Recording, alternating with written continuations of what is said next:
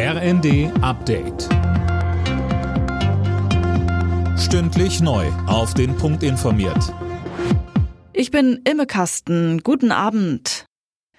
Das 49-Euro-Ticket kommt nicht, wie zunächst geplant, im Januar. Die Verkehrsminister von Bund und Ländern haben sich bei ihrer Konferenz auf einen neuen Starttermin geeinigt.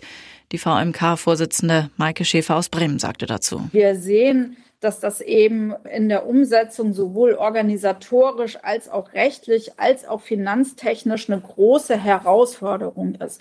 Deswegen haben sich die VerkehrsministerInnen darauf verständigt, dass wir länderseitig zumindest den 1. April als Starttermin anstreben. Die Kosten von drei Milliarden Euro werden vom Bund und den Ländern jeweils zur Hälfte getragen. Der Gasdeal mit Katar sorgt für reichlich Kritik. Die deutsche Umwelthilfe kritisierte die lange Laufzeit und dass Lieferungen viel zu spät kommen, um in der aktuellen Krise zu helfen. Und ähnlich äußerte sich CDU-Chef Merz. Wir hätten jetzt Lieferverträge gebraucht in wesentlich höherem Umfang, dann wäre ein Beitrag zur Lösung des Problems vielleicht möglich gewesen. Aber 2026 für vier Prozent des Bedarfs in Deutschland, das ist erstens sehr spät, löst keines der aktuellen Probleme und zweitens von der Menge so gering, dass es im Grunde genommen gar nicht weiter auffällt.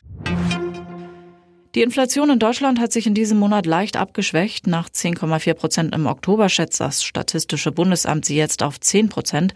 Das ist zwar immer noch sehr hoch, Experten sprechen aber von einem Silberstreif am Horizont. Auf eBay Kleinanzeigen dürfen ab sofort keine Reptilien wie Schlangen oder Schildkröten mehr verkauft werden. Bei Angeboten von Katzen oder Hundewelpen müssen Verkäufer außerdem eine Erlaubnis der Behörden vorlegen. So soll illegaler Tierhandel auf der Internetplattform verhindert werden. Zwei weitere Teams haben das Achtelfinalticket bei der Fußball-WM in Katar gelöst. Die Niederlande stehen in der K.O.-Runde nach einem 2 zu 0 gegen den Gastgeber. Und auch Senegal steht im Achtelfinale dank eines 2 zu 1 gegen Ecuador.